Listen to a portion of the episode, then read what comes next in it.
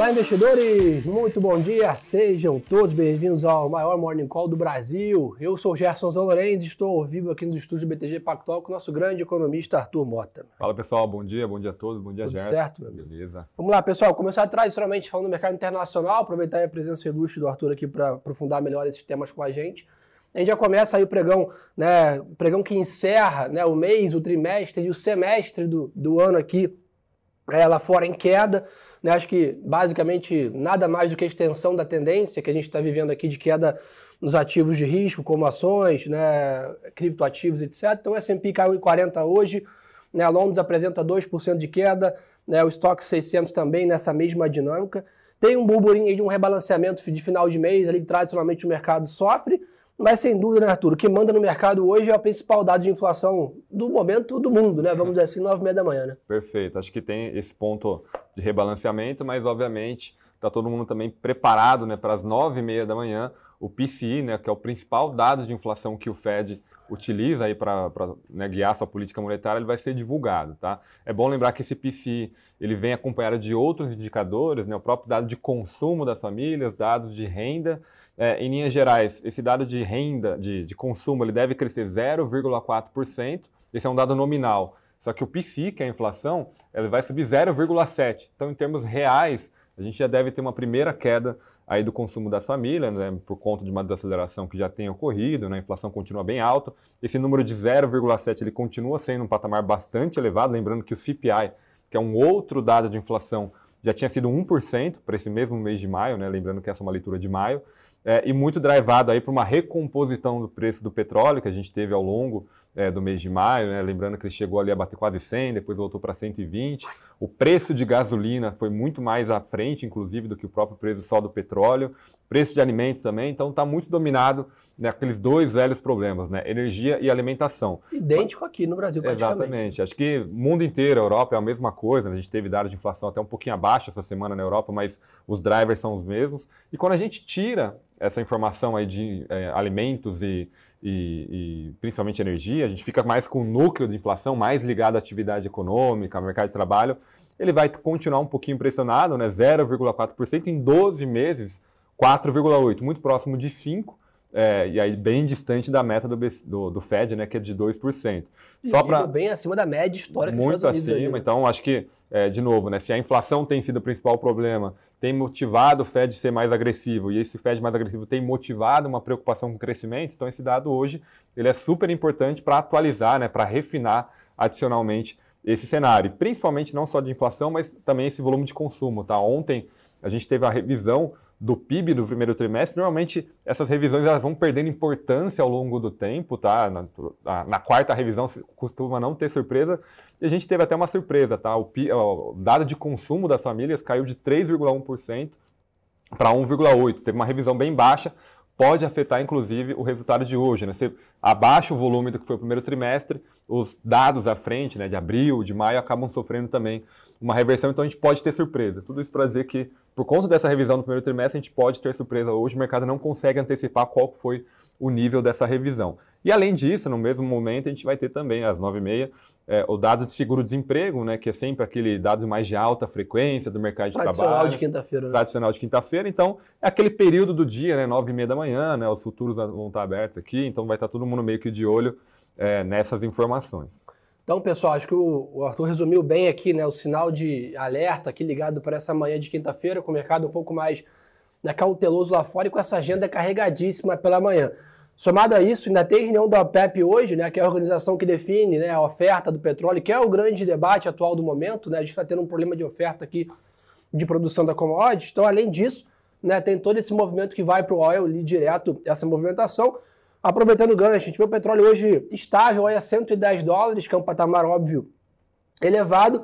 E por um outro lado, a gente está vendo de ferro ali em leve queda, acompanhando essa preocupação toda né, em relação a, a, aos dados né, da China. Saiu o na madrugada ali um pouco abaixo do que, do que o mercado esperava. Né, isso basicamente ainda corrobora com, com a expectativa de talvez um segundo semestre melhor, mas aí, um, olhando para o retrovisor, um primeiro semestre mais fraco da economia chinesa. É, né? Acho que esse é o grande ponto. A foto da China no segundo trimestre foi um trimestre mais fraco. Logo mais a gente vai saber os dados de PIB, mas a, a possibilidade de uma aceleração mais robusta no segundo semestre ele é claramente real. Então, só pegando esses dados, PMIs né, do governo chinês, que foram divulgados ontem de noite, né, são mais focados em grandes empresas, é, o setor de manufatura ele ficou basicamente quase que estável no mês, né? Tinha uma projeção de 50,5 pontos, ficou 50,2, quase que em linha, mas quando você quebra as aberturas, a gente tem até algumas sinalizações positivas. Então, novos pedidos, né, que estão olhando mais para frente, é menos sobre a situação de junho, ele veio um, um, resultado bom, veio até um pouco mais forte. O mercado estava com 48,2 e o 50,4, mais positivo. É, mas muito mais do que só o setor de, de industrial, de manufatura, o setor de serviço foi a grande surpresa. Né? Então, junho é, foi quando a gente teve um processo de reabertura. Esse processo de reabertura foi até um pouco mais fraco do que a gente estava imaginando. Né? Tava, teve ainda alguns outbreaks ali de Covid que foram sendo tratados, mas ainda assim, dados de, né, é, de não manufatura, de serviço, de construção, veio 54,7%, o mercado estava com 50%. Então, quatro pontos de diferença foi muito forte. E aí, só trazendo, isso olhando para frente é muito positivo, só trazendo o ponto né, dessa leve desvalorização do minério de ferro, é, é, porque tem outros PMIs também que são importantes, principalmente de aço, que vieram um pouquinho mais fraco porque o nível de estoque de aço lá na China ainda está um pouco elevado. Então, se o segundo semestre for marcado por surpresas, principalmente no setor de demanda doméstica, no setor de construção, que é onde o governo chinês tem dado mais estímulo, esses estoques de aço devem ser consumidos eventualmente com a pressão de demanda, você vai precisar consumir mais é, aço, né, principalmente toda a cadeia que vem por trás, e o minério de ferro teria, é, digamos assim, algum vetor. Na margem, de novo, o mercado está olhando um pouco, tentando entender é, qual, quão forte foi esse impacto para o mês de junho, né, se o mês de julho a gente vai ter um cenário um pouco mais forte de reabertura, e aí a gente pode ter um, um cenário um pouco mais positivo vindo de China e por consequências ativos que são afetados né, positivamente por China, como o caso do próprio Brasil, é, teria um momento melhor. Sempre lembra que a China é o principal né, parceiro comercial do Brasil aqui, nem se fala aqui do peso da Vale, da Gerdau, de companhia aqui dentro da Bolsa no Ibovespa.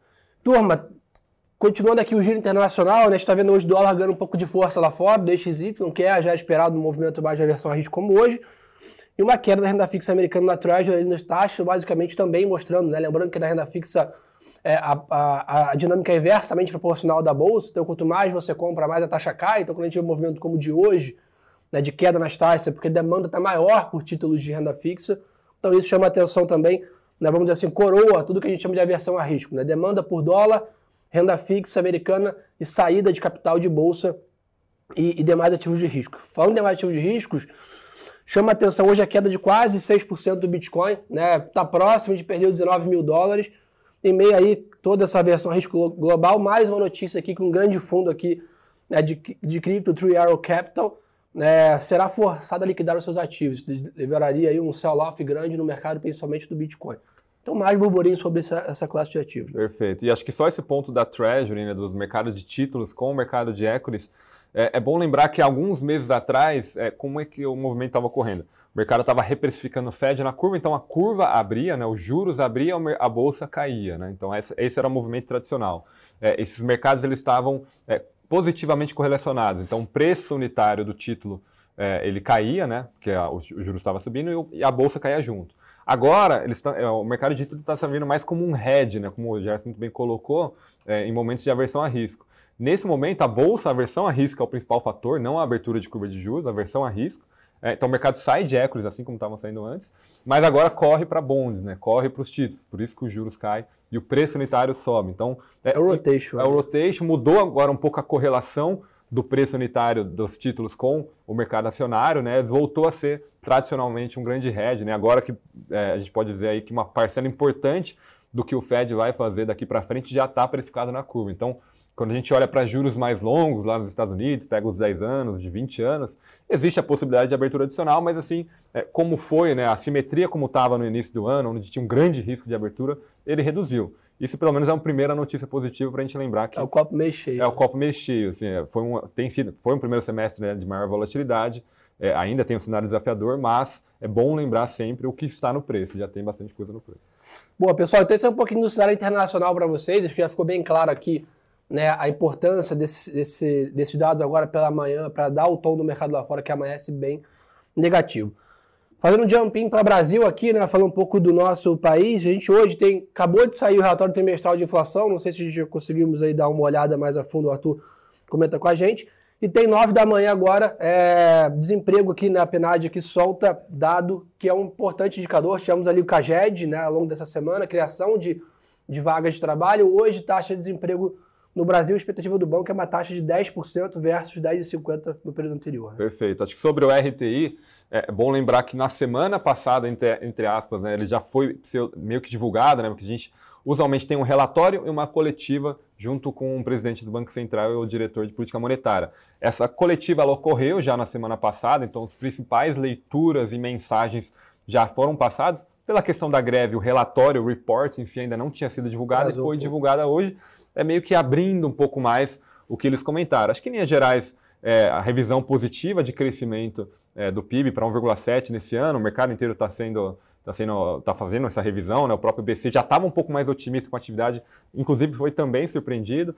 Revisou para cima também o número de volume de crédito para 2022, de 22, a linha desse crescimento também mais forte. É bom lembrar que os dados de crédito são sempre nominais. Então, lá em março, né, do último relatório é, de trimestral de inflação, a projeção de PCA para esse ano era próximo de 6,6%, agora a gente já está falando de 8,8%, 9%, então o próprio volume da inflação já pressiona o volume de crédito, mas em linhas gerais, obviamente, acho que a grande preocupação é com a inflação de 23, né, e principalmente também de 24, é, cada vez mais, e que o BC está muito, né, muito de olho disso, principalmente tende a deixar essa taxa elevada por mais tempo. Em termos de guidance, de política, acho que já foi muito mais dito na semana passada, olha, é, a probabilidade de a gente fazer uma alta na próxima reunião é, e parar por ali. Né? O mercado tem precificado mais altas de juros, acho que esse é o grande ponto, tem tentado. Tem mais 25 tem mais 25, de setembro, né? Exato, tem colocado um pouco mais. É, vai ser importante ver né, esses novos números de, da, da, atividade econômica. Então, esse dado de PNAD hoje, da taxa de desemprego, é super importante para esse cenário, porque o dado do mercado de trabalho está muito forte, o CAGED vem muito forte. Esses dados de, de, de, população ocupada, que a PNAD divulga, continuaram muito fortes tá, ao longo de março e abril, a geração né, de, de emprego de população ocupada foi muito forte, não só do lado do emprego formal, que é onde o CAGED olha, mas do lado do informal, que é onde essa PNAD consegue colocar. E essa taxa de desemprego, que a gente tem 10%, o mercado está é, tá com, tá com 10,2%, no mês passado foi 10,5%, é bom lembrar que essa taxa de desemprego ela é uma taxa de média trimestral, então está levando em conta maio, abril, março, é, só que a gente tenta sempre fazer uma conta para ver o que está acontecendo na ponta, né? não, não só na, nessa sequência do trimestre.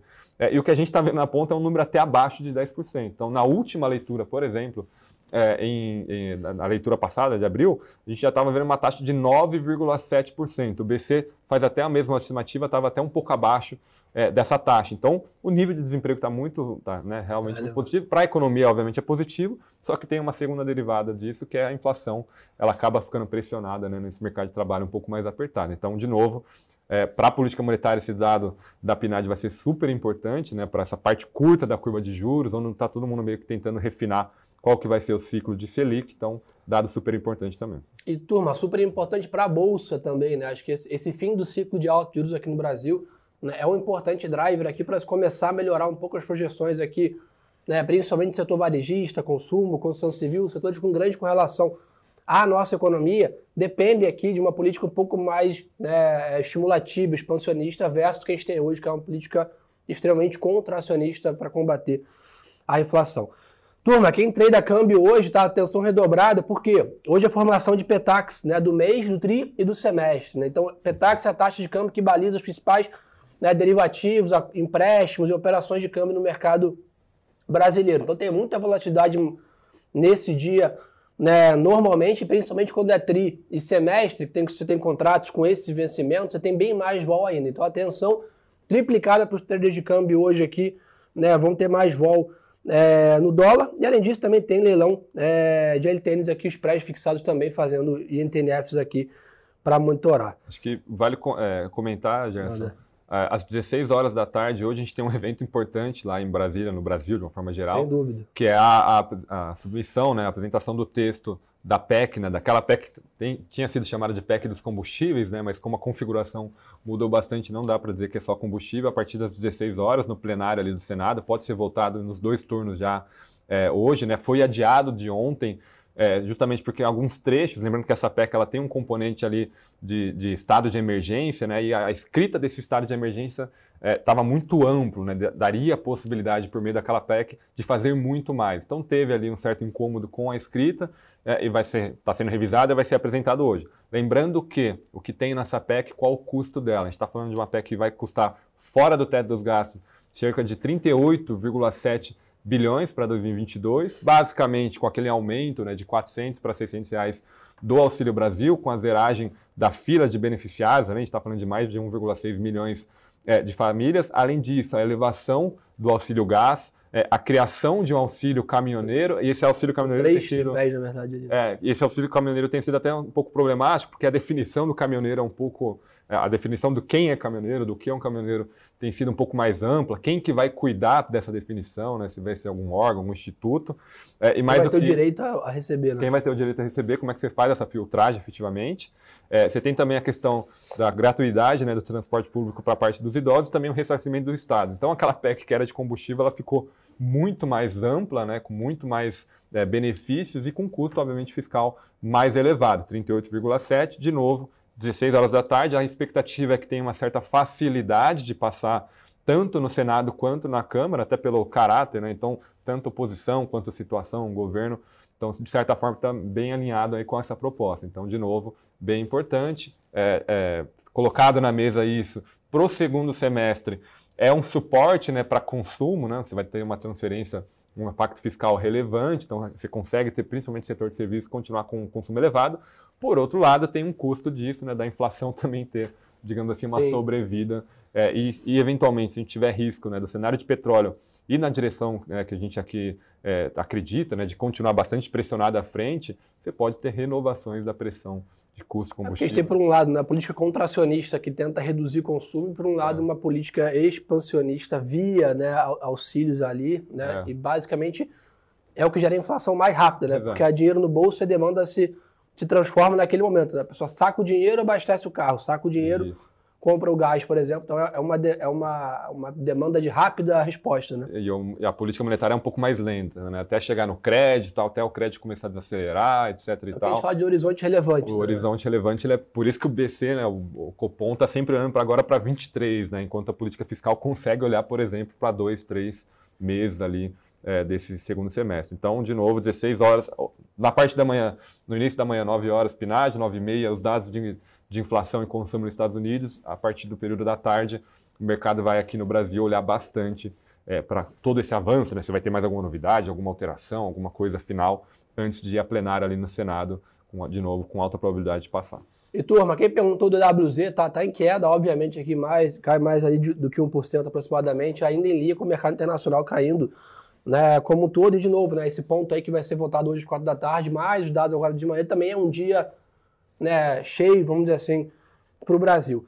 Na parte corporativa não tem grandes né, novidades aqui, muitas notícias, mas a Suzana aqui comprando uma nova, uma nova companhia, Caravela né, Florestal, por 336 milhões né, de reais.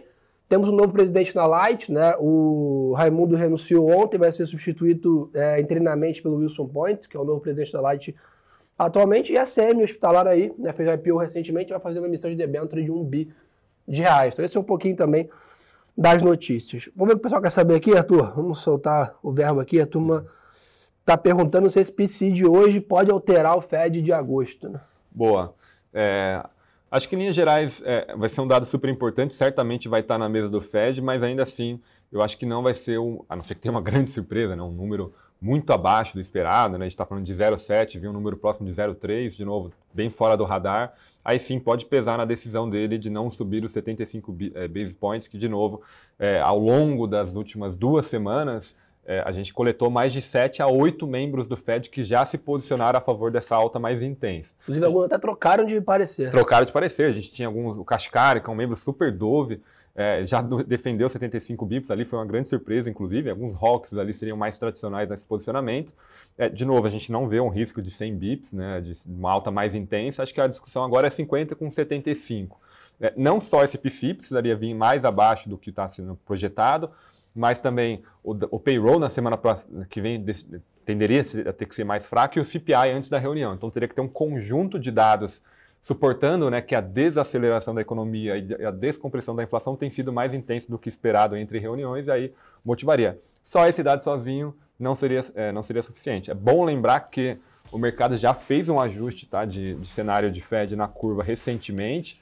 É, nosso cenário aqui, por exemplo, a gente trabalha com a taxa no final do ano de 3,60 é, de, de Fed Funds, que é basicamente a média entre 3,5 e 3,75, lembrando que eles trabalham com uma banda, mas o mercado já tirou 25 bips em relação à nossa projeção por conta da reunião é, antes de novembro, de dezembro. Em novembro, é, o mercado está vendo uma alta de 25 bips, a gente ainda acredita em 50 por conta, de novo, do nosso cenário é, de inflação, tá? Acho que bottom line é um dado super importante, é, talvez sozinho não seja suficiente. Para o dia, para o intraday vai ser, faz obviamente, preço. dominante, faz preço.